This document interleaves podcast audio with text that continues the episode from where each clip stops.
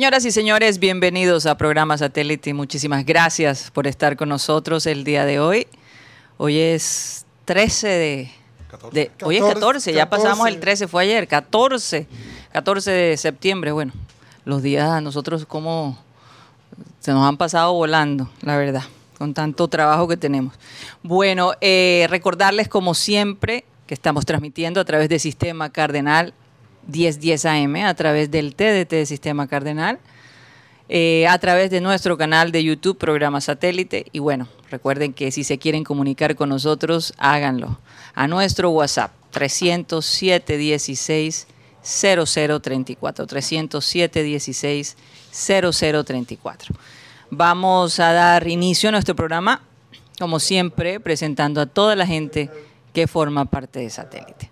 Hoy tenemos un invitado especial, René Wedekin, estará acá con, nosotros, periodista eh, de muchos años, periodista costeño, y bueno, nos va a contar un poco sobre su vida, su trabajo y cómo es el periodismo hoy en día acá en, en Colombia versus la época pasada, porque René, pues con toda la experiencia, ha vivido todo un proceso, así que va a ser muy interesante escuchar eh, su opinión, además acerca de, del junior, de los deportes en general. Bueno, vamos a presentar a la gente de producción, Benji Bula, Tox Camargo, Alan Lara, hoy Benji Bula no está con nosotros, eh, está ya en la producción con Mateo Gueidos, que tampoco está el día de hoy con nosotros.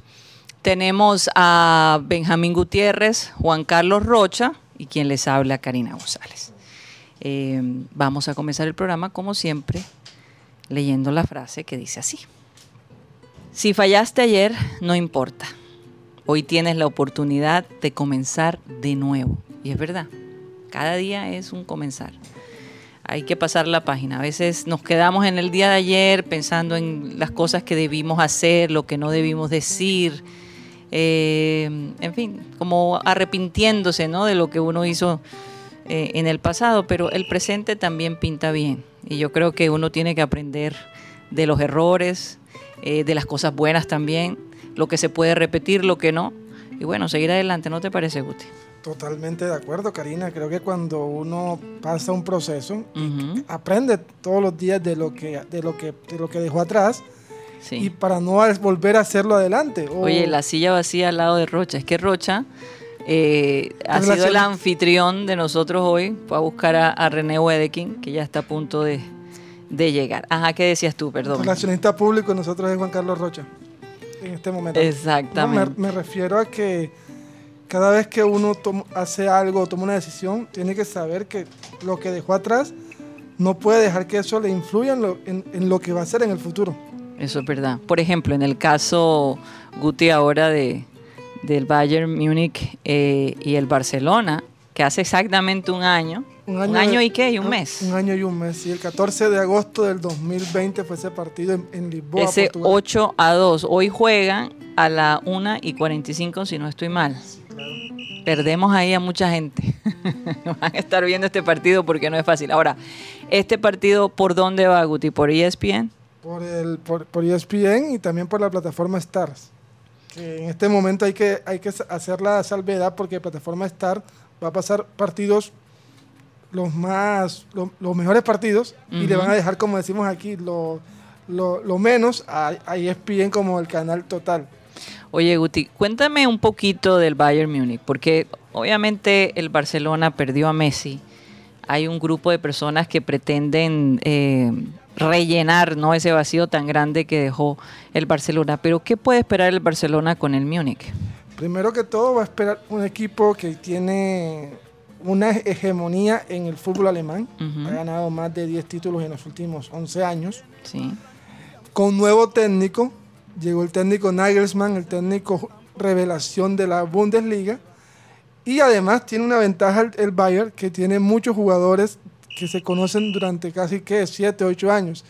Mientras que el equipo Barcelona tiene una, nueva columna vertebral. Se le fue Messi, se le fue Suárez, se le fue Griezmann. Es un equipo en, en reconstrucción y se espera que no haya esa goleada, pero sí se espera, el Bayern es el principal favorito. Pero sí hubo goleada con Messi a bordo. Sí, pero en el caso de, pero en este caso yo veo a un Barcelona mucho más equipo, mucho más colectivo, no dependiendo de una sola individualidad, sino dependiendo del colectivo como tal. La nómina del Barcelona es Ter Stegen, arquero que estuvo en el 8 a, el 8 a 2. Ronald Araújo, uruguayo. Gerard Piqué. Gerard Piqué sigue ahí, sí. Eric García, jugador juvenil. Sergio Busquets, titular inamovible. Sergi Roberto. Frankie de Jong, jugadorazo. Pedri, el chico que no, el chico que no descansa. Jordi Alba. Y en punta estarán Luz de Jong y Memphis Depay, dos jugadores que no estuvieron en ese partido.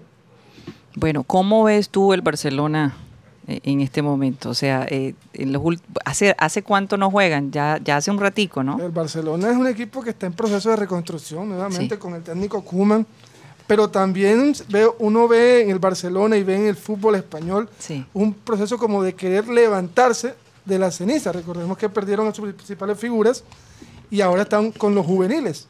Por ejemplo, el Madrid tiene a uno que es Vinicius y el Barcelona está apostando todo al nivel de Memphis Depay.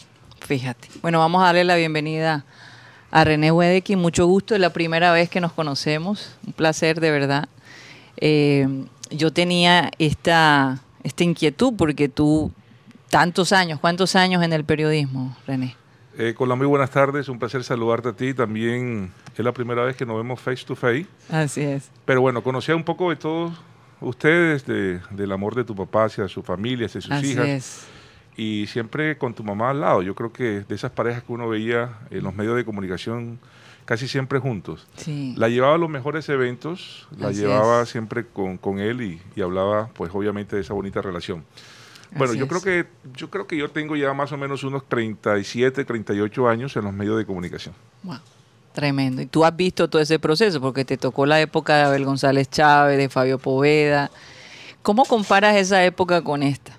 Muy diferente. Eh, yo con tu papá compartí muchas transmisiones de fútbol cuando a través de los canales regionales transmitíamos el fútbol profesional en Colombia. Sí. Ramiro Jiménez era el narrador, Fabio, tu papá y yo éramos los comentaristas. Eh, después eh, hubo una época donde tu papá estuvo en el noticiero Televista.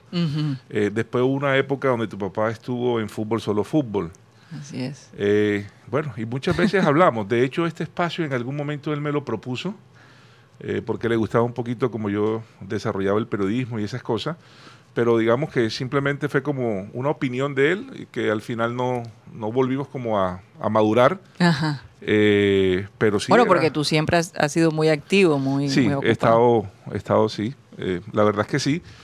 Pero bueno, muchas diferencias. y, pero todo eso, a mí, por lo menos en lo personal, me sirvió muchísimo eh, para hacer lo que hoy he intentado seguir haciendo, porque hoy el periodismo se maneja diferente, las fuentes eh, son diferentes, la manera de buscar la noticia es diferente. Y yo creo que esa enseñanza... Menos especulación, ¿verdad? En ese sentido. Eh, mira que a veces a mí en el canal me dicen que yo de una piedra saco una noticia. Entonces, eso, eso, es bravo. Y dicen que el mejor proceso eh, de pasar, por ejemplo, o sea, el mejor proceso es pasar de la radio a la televisión. Porque en la radio uno debe tener buena expresión obviamente oral y, debe manejarse eh, para sostener un tema, para evaluar y considerar cosas dentro de los diferentes aspectos del deporte, en este caso que es lo que yo siempre he manejado. Sí. Ya eso llevado a la televisión es otra cosa porque es un componente de imagen, eh, que ya esa imagen debe proyectar credibilidad o no credibilidad, certeza o no certeza, entonces como es que es un cúmulo de cosas, pero a mí esa época eh, la extraño muchísimo y de esos personajes que desafortunadamente ya no están con nosotros, creo que difícilmente vuelven a nacer. Así de sencillo, difícilmente vuelven a nacer. Total, estoy de acuerdo. Además que digamos que estos tiempos la proyección es diferente. Eh, tanta tecnología también eh, ha cambiado un poco la mecánica hasta cierto punto del periodista, porque el periodista también se enfrenta con el periodista popular, el que está poniendo información que, muchas veces hace el papel del periodista todavía más difícil. Pero fíjate que a mí, en el, en el balance y todas esas cosas, yo mm. digo, yo hago lo mismo de hace muchos años, solo que hoy tiene más trascendencia. Solo que hoy a lo mejor estoy en un medio con mucha más trascendencia. Solo que hoy estoy en un medio no regional, sino nacional. Así es. E internacional. Entonces, eh, yo, la misma manera de ejercer periodismo, yo no la he cambiado. Obviamente me ha adecuado a la nueva tecnología. Así es. ¿Ya? Pero la esencia como tal no la he perdido. Y tengo esta anécdota porque en algún momento trabajé con Gabriel Yesurún, pero mucho antes, en la época del inicio de Telecaribe, trabajé con su hermano Orlando Yesurún, que es un gran productor de televisión. Y pasados muchos años, y estando trabajando con Gabriel, un día me dijo, sabes que mi hermano habló conmigo anoche, él vive en los Estados Unidos, y yo le dije que estaba trabajando contigo. Y él me dijo, si es el mismo René Wedekin que yo conozco, se prepara más que un kumi, ¿ya? No deja nada al azar, es un tipo muy preparado en lo que dice, en lo que hace, y si es así, eh, qué bueno que estés trabajando con él. Te lo digo porque esa opinión o ese concepto es lo que yo realmente manejo. Yo me preparo muchísimo para una transmisión, muchísimo para un programa. Claro. Eh, y bueno, eh, esa es la esencia un poco de ese, de ese periodismo responsable. ¿Te gusta más la radio o la televisión o ambos? Yo creo que ambas cosas ambas cosas a mí me gustan, pero cada una tiene su, esencia. Por ejemplo, uno de Fabio podía aprender la manera como describía las cosas, que a mí eso me encanta. Excelente. Con las palabras, que era maravilloso también. Y tu papá para mí era una especie de Biblia eh, de, la misma sociedad, es decir, un tipo que pues, se podía sentar en cualquier parte y encantaba con lo que decía y lo decía bajo un lenguaje que todo el mundo lo entendía. Entonces, esa es otra manera de hacer periodismo y si tú combinas un poquito de aquí, un poquito de acá, pero sobre todo en el caso eh, mío o de cualquiera, teniendo uno su propio estilo. Estilo, total. Ya, solo que uno, digamos, eh, saca ese periodismo de Abel, ese periodismo de Fabio, ese periodismo de defender a la ciudad de Garperea, en fin, tantas cosas que yo me nutrí, porque yo comencé a los a los 13, 14 años en la radio realmente. Aún no había terminado mi bachillerato y ya yo estaba en los medios de comunicación. Se notaba que te gustaba muchísimo. No, yo jugaba, imagínate un pelado con los juguetes normales, solo que yo eso lo armaba como un estudio de televisión. el avión era el avión que llevaba a los artistas, el muñeco más simpático era el mm. presentador. En ese entonces uno se tomaba una foto y le daban como un cuadrito, no sé, un cubito. entonces eso yo con paletas de lado lo armaba como una cámara de televisión. Entonces imagínate, yo, yo siempre estuve asociado a lo que yo quería hacer, que de pronto para mí fue una ventaja querer, o sea, entender y saber desde pequeño qué era lo que yo quería hacer. René, y bueno, trabajas en una empresa que es amada y odiada al mismo tiempo. No sé si sabes eso. Sí, yo creo que yo creo que es amada y odiada injustamente. Ajá. Bueno, vamos a darle la eh, oportunidad a René que la defienda. mira que me dicen que ahora para ver la Champions hay que pagar. Totalmente. Así es. Entonces van a ser... Claro que el costo es más bajo. Pero más o menos. Y el fútbol todavía es un nivel más allá. 15 mil, 15 mil no. Dependiendo, porque si te venden una pantalla puede ser 8 mil pesos. Imagínate. Bueno, no, sé exactamente, alguien me habló de treinta y tantos miles de pesos, pero... Por cuatro pantallas. Ok, pero yo a lo que voy es a lo siguiente. Y mm, eh, casi, mucho, nunca me pronuncio. Oíste, es un tema que para mí eh, no es de público conocimiento. Sí, total. Y, eh, y te voy a decir por qué. Porque a mí el canal me contrata como periodista y no como abogado. Claro. Y eso se lo he dicho a la gente del canal. O sea, yo no entro en las redes sociales ni entro a hablar de estas cosas. Pero, digamos, no quiero eh, eludir la pregunta. Sí. yo creo que el canal llamado Win Sport Más hoy sí. sigue siendo el otro canal Win Sports. obedece a un negocio que se maneja con la edición mayor del fútbol profesional en Colombia. La Di Mayor pone algo que se llama fútbol y el canal pone algo que se llama televisión. Pero, pero como en cualquier negocio dentro de una sociedad, porque esto es una sociedad, eh, los socios establecen unos requerimientos o unos parámetros económicos. Y aquí lo que pasó de, de no cobrar a cobrar es que los socios dijeron, ¿sabe qué? Nosotros necesitamos más dinero. Pero es que le estamos dando muchísimo dinero. No, necesitamos más dinero. ¿Por qué los socios se comparan con Europa? Los socios se comparan con otros países mm. cuya moneda es diferente a la nuestra. Pues obviamente dentro de una sociedad trataron de eh, limar aspereza en el concepto que no era igual y al final llegaron a una conclusión. La única manera de nosotros aportar mucho más dinero del que estamos aportando es crear un nuevo canal de televisión y generar una suscripción por ese canal de televisión. Cosa que no inventó Wing, sino que eso viene pasando en el mundo entero. Pues eso fue lo que se hizo. Realmente Win como canal funcionaba perfectamente siendo Win Sports. El negocio y las circunstancias del negocio y la posibilidad casi radical eh, de cambiar un poco eh, el modus operandi en mayores ingresos fue lo que obliga de una u otra manera a buscar una fórmula en donde eh, los clubes se vean más mejor beneficiados económicamente. Digamos que esto es un gana-gana, al final termina siendo un gana-gana, pero la razón de ser de esto o la raíz de esto son los clubes.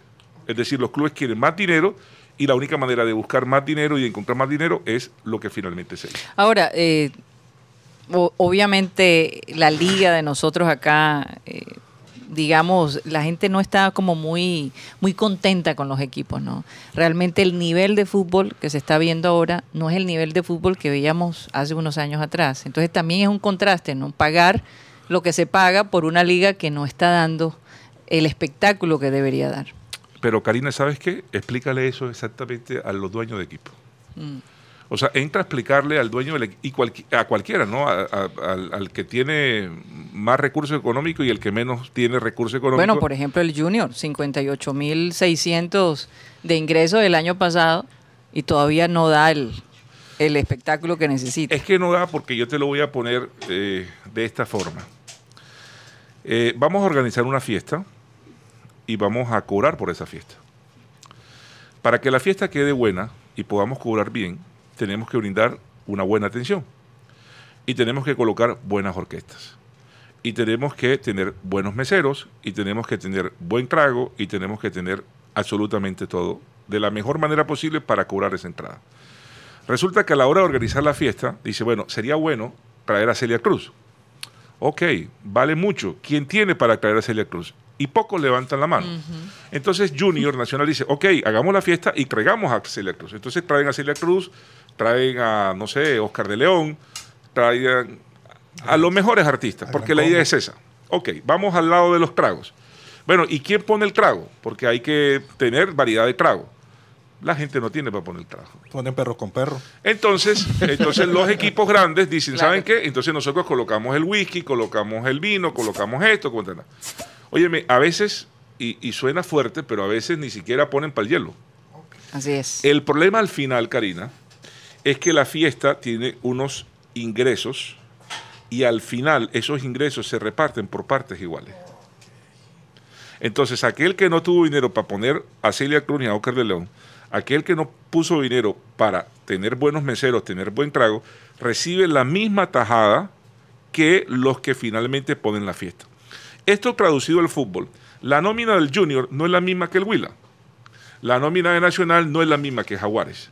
Pero recibe los beneficios. Él recibe exactamente lo mismo. Esa es la injusticia y esa es la queja que se... Ahora, a alguien hay que tirarle piedra. Pues Win desafortunadamente es ese, ese, ¿cómo es? Ese, es, es correcto. Ahora, también la gente que forma parte de Win, no me estoy refiriendo a ti, pero también son controversiales, entonces no ayuda también digamos acá en la costa, ¿no? Porque es que yo siento que acá en la costa hay esa molestia con el canal. Y debe ser difícil también para ti eh, estar como en medio de, ese amor y odio al mismo tiempo. Pues yo la verdad es que no he sentido en lo particular, eh, es decir, si la gente tiene algo, pues lo tiene contra el canal y canal tendrá sus canales a propósito de defensa y todo lo demás. Pero eso a lo que yo intuyo, eh, de pronto tú me llevas a pensar, yo en lo particular no lo he sentido y, sería, y sería chévere seguir no sintiéndolo, porque a lo mejor la gente se hace una diferencia de quién es quién, de qué, de qué es lo que uno dice, de cómo lo dice.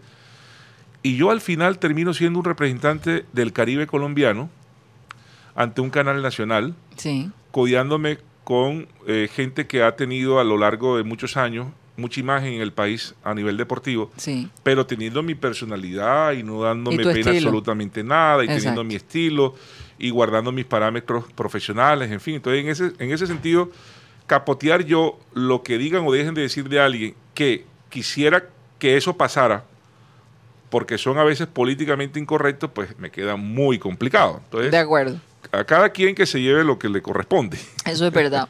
bueno, vamos a hacer un cambio de frente. Sé que mis compañeros aquí, antes de, pasar el, balón, como decimos acá, ¿qué piensas del Junior? ¿Cómo ves el Junior en este momento? Sabes que ahorita que venía el programa sé que me iban a preguntar sobre el Junior. y yo creo que hay una visión diferente a aquel que siga al Junior mm. y solo le interesa ver al Junior. Sí. Y sufre por el Junior o se alegra por el Junior aquellos que somos un poquito o tratamos de ser un poquito más universales y vemos todo. Y eso lo que nos permite es llegar a la misma conclusión tal vez de muchos hinchas del Junior o a ser aún más drástico que esos mismos hinchas del Junior. Claro. Yo acabo de comentar el fin de semana el partido 11 Caldas Águilas Doradas. Partido que gana Águilas Doradas tres goles por dos. Eh, fue un buen partido de fútbol. Pero yo me pongo a pensar, cuando Junior va a Manizales, ¿qué pensamos? La altura, las complicaciones, las dificultades, y al fin y al cabo nos conformamos con un empate. Águilas Doradas, que venía de capa caída, terminó ganándole al Once Caldas. Yo no voy a, comparar una cosa con la otra, a nivel de nómina y esas cosas, pero uno sí ve a veces e interesa en algunos equipos, en algunos jugadores, por hacer una mejor campaña. Y pueda que el Junior en su historia ha logrado muchos títulos como de hecho lo ha logrado, pero el hoy del Junior a mí sí me dejan muchas lagunas, porque comparo lo que frecuentemente veo y entonces saco conclusiones. Y yo digo, pero si este equipo fue capaz de ir a esta plaza y hacer esto, ¿por qué cuando vamos nos cuesta tanto? Alianza Petrolera acaba de estar en Bogotá con Santa Fe y terminó empatando 1 a 1. Un gol que recibe en las postremerías del juego y termina empatándolo en la finalización del juego. Y sí se pudo, a nosotros nos cuesta. Y Alianza, donde. Lo mismo eh, con Pereira, lo mismo con Pereira. Pasto le gana y nosotros no le podemos ganar a Pereira. Sí, muy complicado. Después nos mm. cañan la boca, después son campeones, Exacto. después van a eventos internacionales y entonces esto no es como nosotros queremos que sea o no hubiese gustado que hubiese sido. Sí. Eh, si tú me dices a mí, yo encuentro que nosotros no tenemos las, las mejores parejas de centrales que hay en el fútbol mm. colombiano. Ayer un muchacho Mosquera de Tolima metió dos golazos y aporte en lo defensivo y en lo ofensivo y ese jugador fácilmente pudiese ser zaguero central del Junior. Pero ahí pasa otra cosa, cuando viene ya deja de ser lo que hoy es en el Tolima. Así es. Entonces es muy complicado. Ahora, la gente joven que no han puesto a, jugar. Simarra, por ejemplo, que tuvo bastante éxito. la ausencia de, de Simarra, ¿qué te dice eso? Bueno, porque en el, digamos, en la escalafón de, de, prioridades eh, por experiencia, entonces uno ve que los Mera, aparecen los Roseros, más continuidad paradita, es decir, eso viene en escala. Ahora, Sibarra, que yo lo conocí desde el Barranquilla y que le transmití muchos partidos, es un muchacho a tener en cuenta. porque yo prefiero hoy a Simarra que a Rosero. Yo creo que todos estamos aquí de acuerdo. y, le estoy apuntando al futuro y tal vez a un buen presente también. Que me pasa lo mismo con Carlos Cuesta.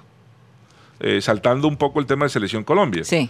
Eh, ese muchacho Carlos Cuesta, que lo conocí en el Nacional, que después lo, lo manoseé periodísticamente en, Ecuador, en un suramericano sub-20, y después se fue para el Heinz de Bélgica, e hizo lo que hizo, a mí no me sorprende. Entonces, ahora que viene un partido próximo de eliminatorio, digo, ¿y por qué no pensar en Carlos Cuesta para que le den la oportunidad? Mm. Seguramente va a aparecer los Sánchez y los Mina. Entonces, ahí se van como congelando esos esos jugadores con el tiempo. Buen punto. Juan Carlos. No, eh, el tema ahora de, los jugadores jóvenes, por lo menos muchos jugadores que están, que son de aquí de la tierra y anhelan estar aquí en el equipo barranquillero y cuando están aquí no aprovechan esa oportunidad. Eh, por lo menos estoy hablando del caso de Walmer Pacheco, porque todo el mundo pregunta, ¿qué pasó con Walmer?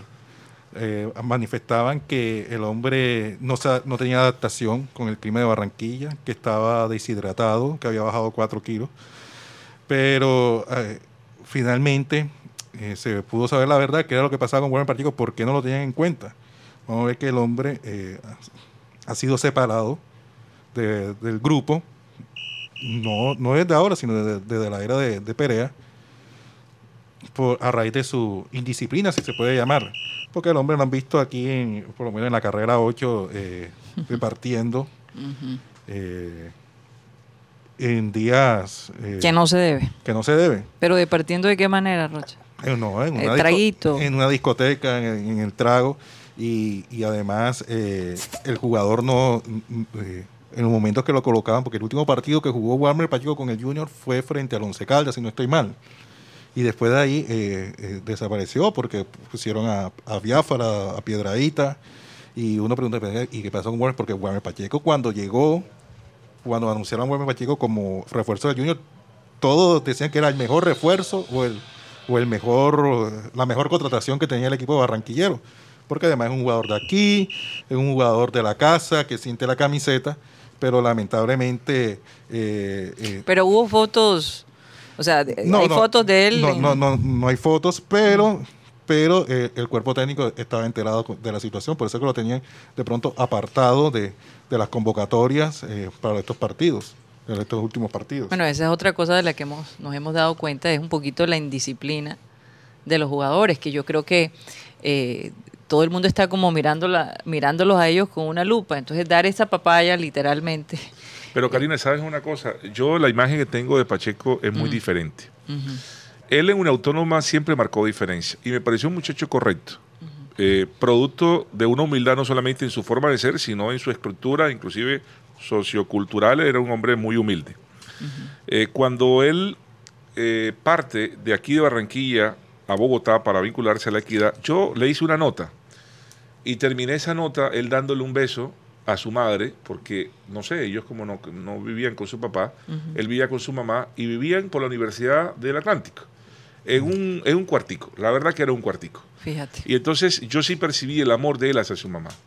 Cuando él parte a Bogotá y hace lo que hace con la equidad, que siempre fue muy bueno lo que hizo con la equidad, yo digo, qué chévere que un pelado eh, esté progresando como él finalmente eh, fue progresando en el fútbol. Ahora, aún más me alegró que viniera a Barranquilla. Sí. Y que estuviera haciendo las cosas que comenzó a hacer en el Junior. Ya lo que dice Rocha sí me da tristeza. Ojalá que sea una aventura como la canción y que eso no le, sirva de experiencia, porque él tiene. Buena comparación. Ojalá que sea una, aventura, de verdad que sí. me entiendo. Un momento ahí como que no esperado, pero. Pero, o sea, te lo digo porque tengo conocimiento de causa que no es el típico pelado irresponsable, o por lo menos lo que demostró siempre, ¿no?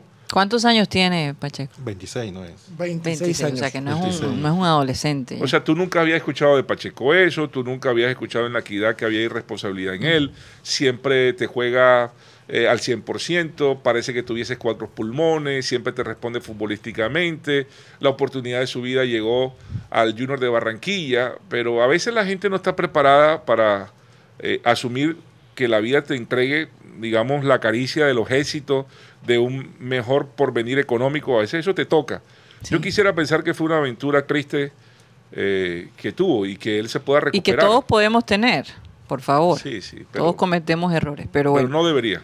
No debería. Eh, dadas las circunstancias, pues tal vez cometer ese tipo de error lo hacen todavía más grande, ¿no? eso dar papaya. El último partido fue frente a Once Caldas y él salió de ese partido ingresó Piedradita. Después de ahí ya el hombre no, no fue más tenido en cuenta.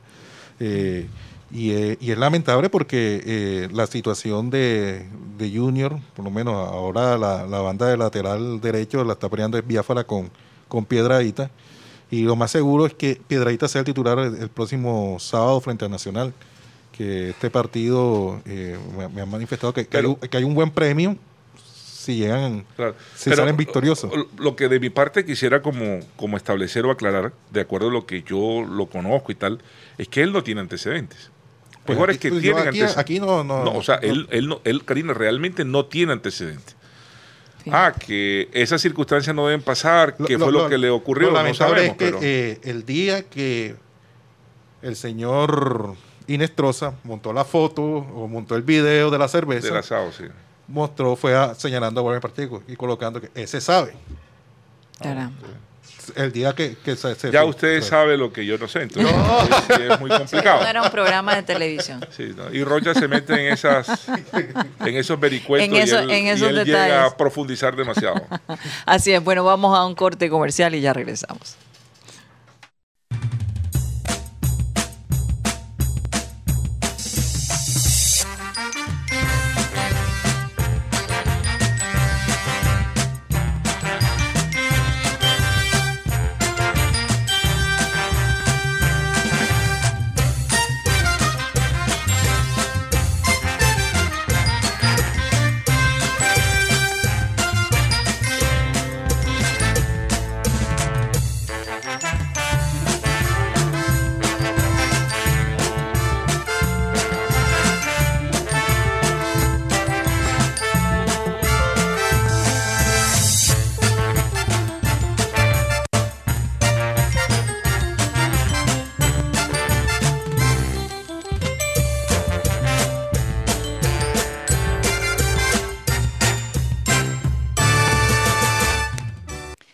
Estamos en programa satélite eh, transmitiendo a través de Sistema Cardenal 1010 AM. Bueno, normalmente Mateo Gueidos, que no está con nosotros por toda esta semana, lo extrañamos enormemente. Le mandamos un abrazo especial a él, a Benji, eh, que están en, esta, en esta producción.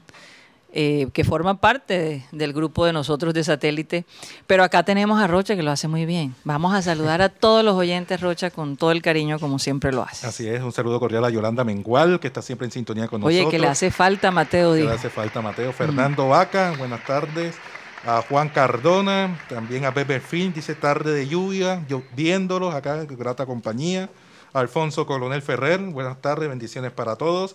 También para Luis Felipe Caballero, eh, Fran Rivera, eh, Fernando Huelva, dice que es el, el ciberoyente número 7, Cándido Runcho, eh, Gerardo Armedia, saludos a todo el panel, Luis Rodríguez, dice que tiene una pregunta para, para René. que hay jugadores que en otros equipos vuelan, hacen goles, hasta con hasta con las nalgas y cuando llegan a Junior se las quema la pólvora. ¿A qué se debe eso, mi querido René? Esa es la pregunta que le tiene. Bueno, decía el finado Edgar Perea, caballero, aquí en Barranquilla no triunfa cualquiera, caballero. Y eso, esa frase, trasladada al fútbol, es lo más cierta del mundo. En el Junior, no todo el mundo triunfa. Así es. Renber Muñoz, saludos al panel. Y Freddy Escalzo, saludos y bendiciones para todos. Desde Aquiragua. Acarigua. Acarigua. Con ganas de estar portuguesa. con Acarigua. Acarigua, Estado portuguesa, sí es casi que el llano allá en, Venezuela. René, eh, tengo entendido que a ti te gusta la actuación o que actuaste en algún momento de tu vida y además vienes de una familia de actores, ¿no? Angie Cepeda y Lorna Cepeda eran primas, son primas son primas hermanas, sí. Pues a ver, eso hace parte de un bonito pasado, porque yo cuando comencé en televisión, yo comencé primero como actor. Eh, y pues no me disgustaba, inclusive estuve en una serie de canales regionales y todas esas cosas. ¿Y cómo se llama la serie? 90, 60, 90. Era una historia de una academia de modelaje. Ah, wow. Viviana Piedraíta eh, era una de las protagonistas y tal. Claro. Eh, pero... Eh, Modelo de, de, esa época, yo me acuerdo. era la más... Cotizada. claro. Junto con Lorna Cepeda y, y Y muchos actores, pero bueno, yo digamos que en televisión yo primero quería, era eh, manejarme en, temas deportivos. Solo que encontré ese nicho en principio. Y bueno, no me desagradó y comencé, pero más allá de que estuve en varias series y hice, ah, en Telecaribe había un espacio que justamente acompañaba eso, dirigido por Jimmy Villarreal, que se llamaba Caso de la Vida Real, y muchas veces protagonicé Caso de la Vida Real como actor. Eh, lo mío era el periodismo deportivo. Ya cuando yo encontré el primer nicho en lo que tiene que ver con el periodismo deportivo, pues ahí ya me olvidé de la actuación. Es decir, la actuación es algo que yo te digo, sí, lo hice, eh, lo disfruté, pero lo mío era otra cosa. O sea, o yo siento que lo mío es otra cosa. Ahora, Lorna, Lorna llega mucho después de Angie, porque Angie es la que comienza en este mundo de la actuación y, de allí entra de manera eh, pues, que me impresiona, porque yo te digo sinceramente, si me pusieras a coger entre las dos, me, voy con, con, Lorna. No sé por qué, la manera de ella de actuar, de, hacer reír, ese humor también. Aunque son diferentes, porque Angie es un poquito más dramática. ¿Compartes mucho con ellas? ¿Cómo, cómo, cómo están ellas por estos días? Eh, sí, eh, son unas primas muy cercanas. De hecho, porque su papá aún vive, que es mi tío, hermano de mi mamá, y mi tía desafortunadamente falleció una gran mujer nacida en Cartagena, juez penal militar. Imagínate. Eh, entonces ellos vivieron mucho tiempo en Cartagena, después se trasladaron a Barranquilla, ahí en la comandancia de la policía, ahí vivía mi tía y vivieron ellas durante mucho tiempo. Sí. Eh, pero son completamente diferentes. Son tres hermanas realmente. La mayor no se dedicó a ah, esto. Ah, fíjate. Sí, este, Ivette es la mayor. Y las dos yo te diría que eh, llegaron a la actuación o llegaron a la televisión por, casualidad. Por casualidad. Eh, Angie se ganó un, concurso, eh, porque Angie estaba un poco en una academia de modelaje y había un concurso, y terminó siendo la chica águila. Sí, recuerdo. la insistieron 20 veces, incumplió las dos primeras citas, no quería ir, al final la hermana Lorna la obligó y fueron y ya estaban prácticamente escogida la chica que querían y finalmente Angie se gana eso. Fíjate. Y entonces eso le abrió las puertas. Y por ende la hermana, porque Lorna no estudió actuación en un principio, es decir, ella eh, estudió fue psicología. Psicología, Psicología en la Universidad del Norte. Entonces, eh, bueno, también le entró ese bichito de la actuación y eso. Eh, Tremendo papel que se jaló en Betty la Fea. ¿Cómo, ¿Cómo olvidar ese papel de ella? La, periteñida. La periteñida. Imagínate que Angie Angie, las dos son diferentes. Hace un par de años nos condecoraron en Magangué. Eh, entonces estuve, estuve con, Lorna. Pero lo que yo te quería hacer referencia es a lo siguiente. Eh, mi tío aún vive en Magangué. Es un prestigioso abogado allá. Y eh, Angie ha hecho producciones en donde ha hecho desnudos un poco. Sí, sí. el, de Doña Cándida Creo, que fue allí. Sí. es correcto. Entonces, te puedes imaginar mm. la, el impacto para mi tío en un momento dado aceptar el tema de que su hija salga ligera de ropa y tal y pascual. Pero aún más en un pueblo o en un municipio como Magangué, donde mi tío sale, sale del juzgado y el tipo de la esquina dice, oye, Joche Cepeda, Aquí, mira, ve, aquí veo la revista y le estoy viendo todo a tu hija. Mi tío eso no se pone, ¿sí me entiendes? Se, se, pone rojo. Entonces, eh, pero son excelentes hijas, eh, son muy familiares, mm, ambas son muy risueñas, muy alegres, muy espontáneas, y bueno, han hecho su vida eh, a través de la actuación. Creo que mi tía las disfrutó en ese aspecto a ambas y bueno, ellas se han echado hacia adelante, sí, tres, hijas. sí. En estos días le recordaba a Marcelo Cezán porque eh, Angie tuvo una relación sentimental. Sí, recuerdo que fue tan sonada. Y mi, y, mi, y mi tío y mi tía me hablaban mucho eh, de ese ser humano especial, cariñoso, que fue eh, con Angie y que terminó reflejándose en la familia. Luego yo a Marcelo no lo conozco, pero el día del partido él se sintonizó con nosotros en el canal y yo le decía, no, no nos conocemos ni tienes idea cuál es mi segundo apellido.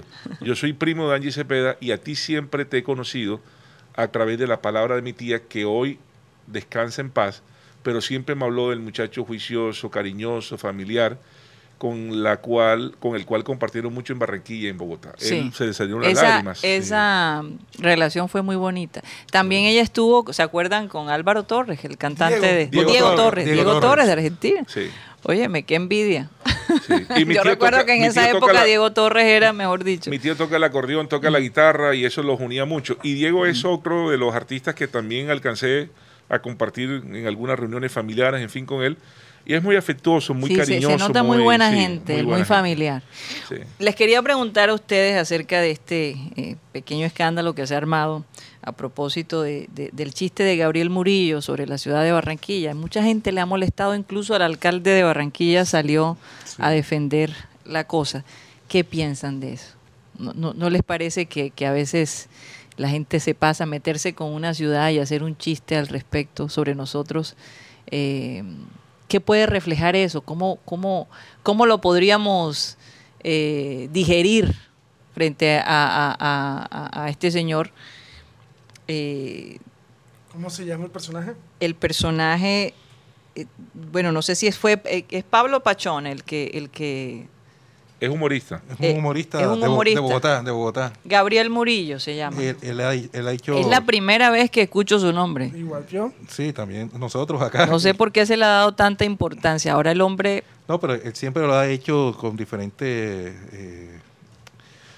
por lo menos pasó con, la gente del Bichada, que también se metió con, ellos, haciendo chistes, porque igual que eh, manifestaba que en Bichada no conoce a nadie, eh, y ahora con relación a, nosotros, a los, a los, barranquilleros, a los costeños.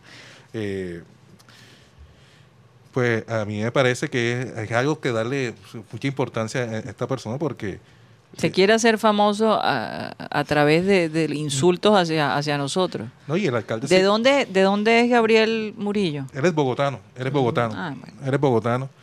Y, y, aquí de pronto el que se equivocó fue también el alcalde en responderle pues, a través de las redes sociales, porque eh, es como brindarle importancia. Porque los que saben. Lo, que entiendo, Rocha, es que fue muy peyorativo contra la ciudad. Sí, sí, fue O sea, es decir, hay chistes de chistes. ¿ya? Hay chistes de chistes, hay cosas que uno entiende. Aquí somos como somos. Yo creo que hay una canción que dice: Somos costeños y más nada. Sí. no sé si te la puedan buscar. Creo que aparece Somos costeños y más nada. Eh, y hablan como decimos las cosas, como hablamos. Pero ya cuando eso traspasa los límites y lo sentimos como un irrespeto, entonces ya es otra cosa. Pero yo estoy de acuerdo con que yo, a mí me parece bien lo que el alcalde hizo. Él se apersonó un poco de la ciudad. Yo, yo, a mí me parece que, estuvo muy bien hecho y hombre, eh, yo creo que este, este, este hombre Gabriel Murillo, por lo menos a Barranquilla no va a poder venir. o sea, ¿quién lo va a escuchar después de ganarse toda una ciudad y hacerlo todavía más célebre o impopular como lo que hizo el, el, alcalde, básicamente. Esa es la canción.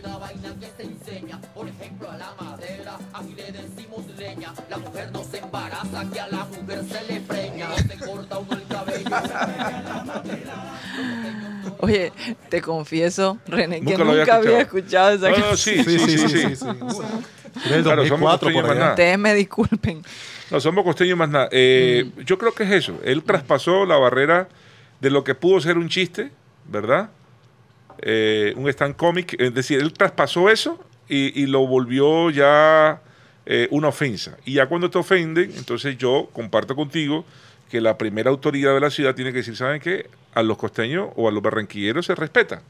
Que creo que es un poco la posición de una persona que se ha pasado, como decimos nosotros, de piña. Promoviendo, no, exacto. Además que el alcalde pues sigue promoviendo Barranquilla como una ciudad que crece. Somos una de las ciudades que más ha crecido en el país eh, todos los eventos eh, eh, especiales que se viven aquí. Somos la sede de la Selección Colombia. Yo creo que de pronto la gente del interior no puede tapar el sol con dos manos. Están molestos. No son en este momento protagonistas de ningún tipo de espectáculo.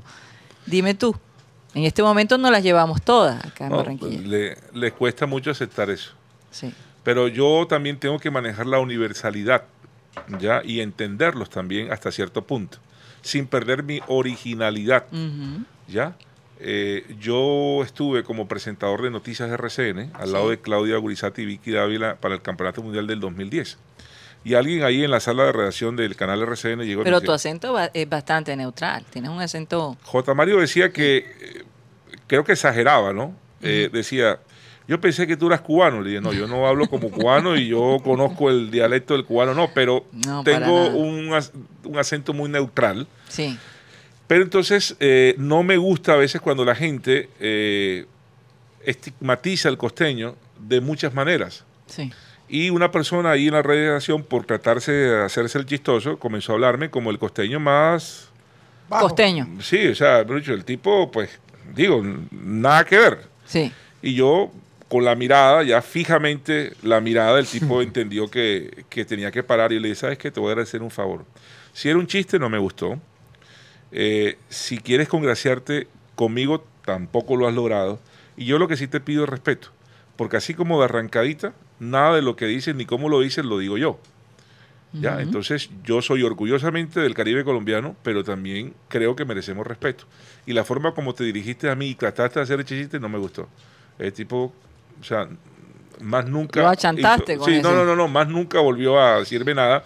Pero sí tenía como la intención de tratar de hablar como uno, expresarse como el costeño.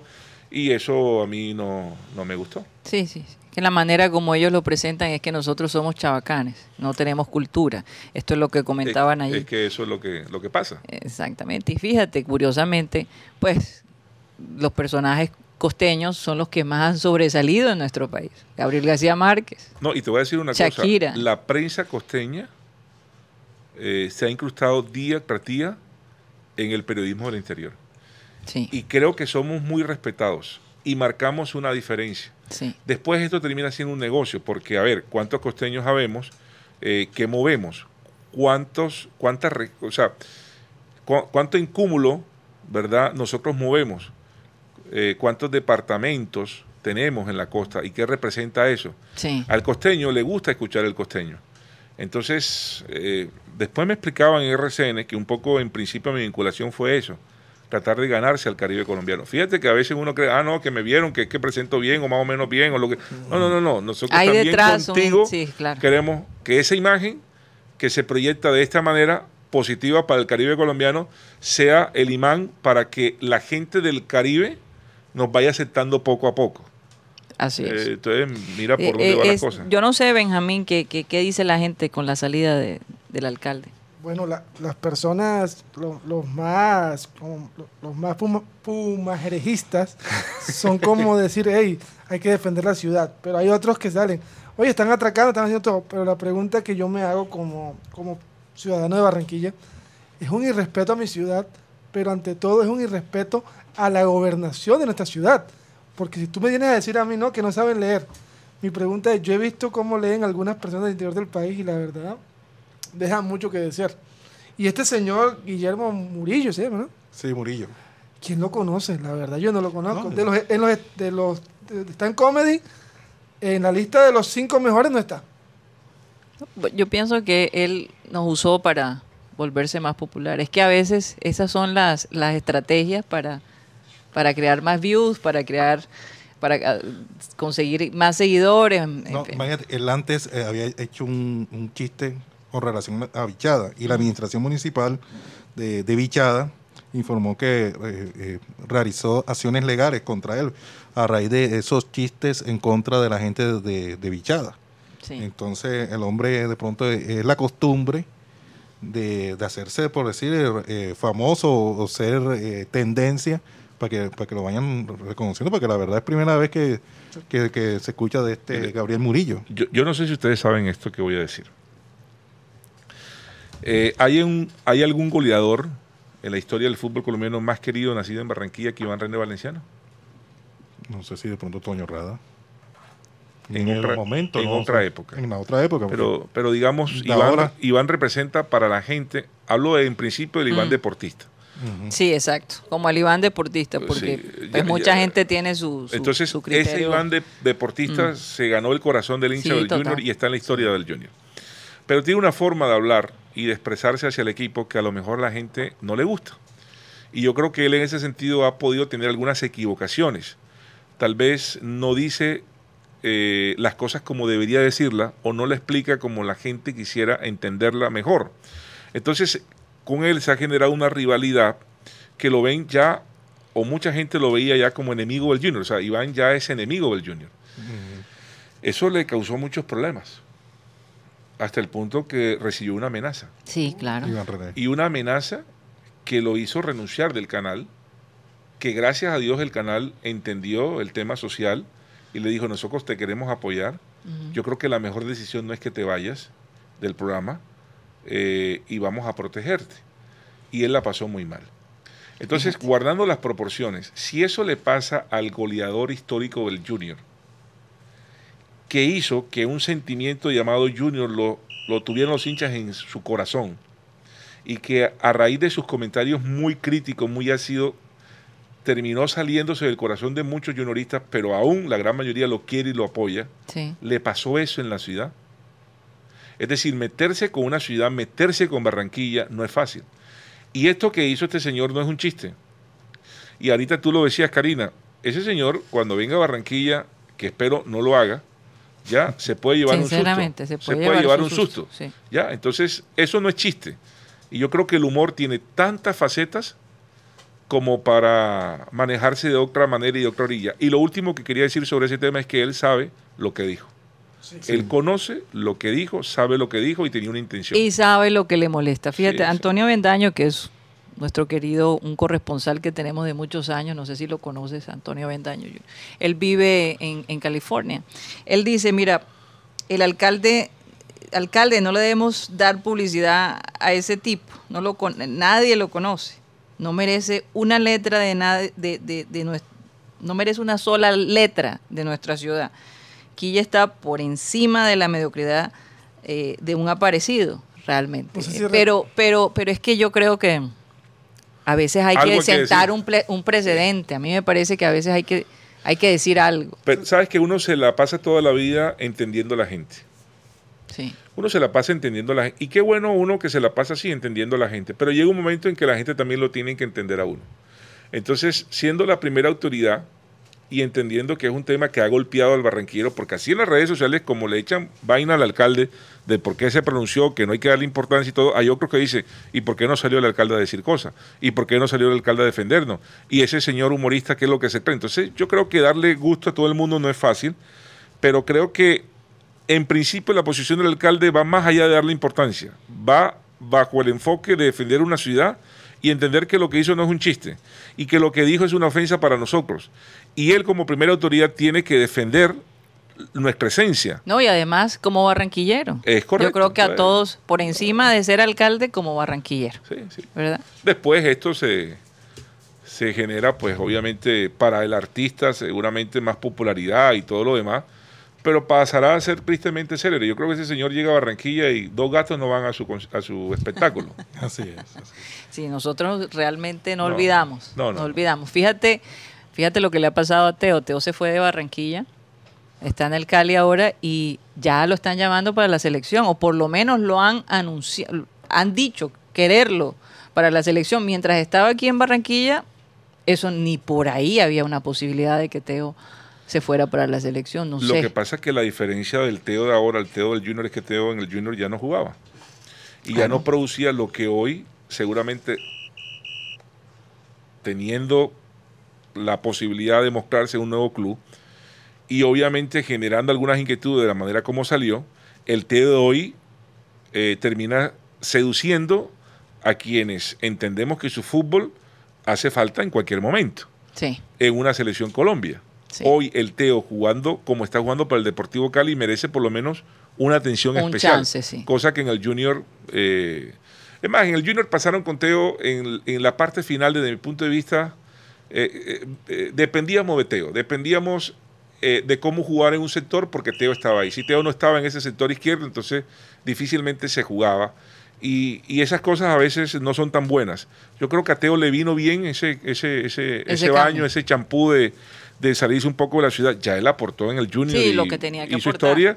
Y hoy en el Cali, eh, a usanza de como se le conoce al equipo, vive un momento dulce eh, con su fútbol, con su talento. Y si llega a la selección, yo creo que es un jugador que no se puede. Y lo merece, porque es, es, es un gran jugador. La verdad lo merece. Merece esa oportunidad y que no se vaya del fútbol sin jugar. E, era la preocupación que teníamos todos, ¿no? Yo creo que a veces alguien y ahora hago referencia a eso de Teo y pongo el comparativo. Alguien me decía, no todo aquel que patea una pelota es jugador de fútbol. Mm. Eh, hay unos plus que se tienen y Teo tiene todos los plus del talento, de la manera como recibe la pelota, de saber qué hacer antes de recibirla, de tener esa visión de juego, de encontrar en su zapatilla derecha el talento puesto entre la mente y su capacidad física. Es un jugador que lee fácilmente el partido, que se asocia. Eh, que seduce con su fútbol y eso uno lo dice tan rápido que es difícil que esos jugadores eh, nazcan permanentemente para el fútbol. Entonces Teo eh, reúne todo eso y aún más con la madurez que tiene, ya no es un Teo que está sobre los últimos metros, sino un poco más retrasado, con una visión de juego mucho más amplia. En el Deportivo Cali tiene jugadores que pudiesen asociarse y que le sirven al talento que él tiene. Y ya lo venía diciendo Rocha, no sé si te acuerdas, cuando se le decía, pero ¿por qué no vas un poquito más adelante y por qué no vuelves a ser ese goleador de antes? Dijo, yo disfruto hoy también colocando pases y jugando al fútbol. Y, pensándola. y Teo ya yo no lo considero un delantero, Teo es un jugador de fútbol y es un crack jugando el fútbol. Así es. Bueno, se nos acabó el tiempo ah, acá en Sistema Cardenal. Es que nosotros tenemos el Clean Clean Digital. Hoy no lo vamos a hacer porque estamos bastante eh, tenemos una agenda un poco apretada esta semana a raíz de la serie que, estamos filmando.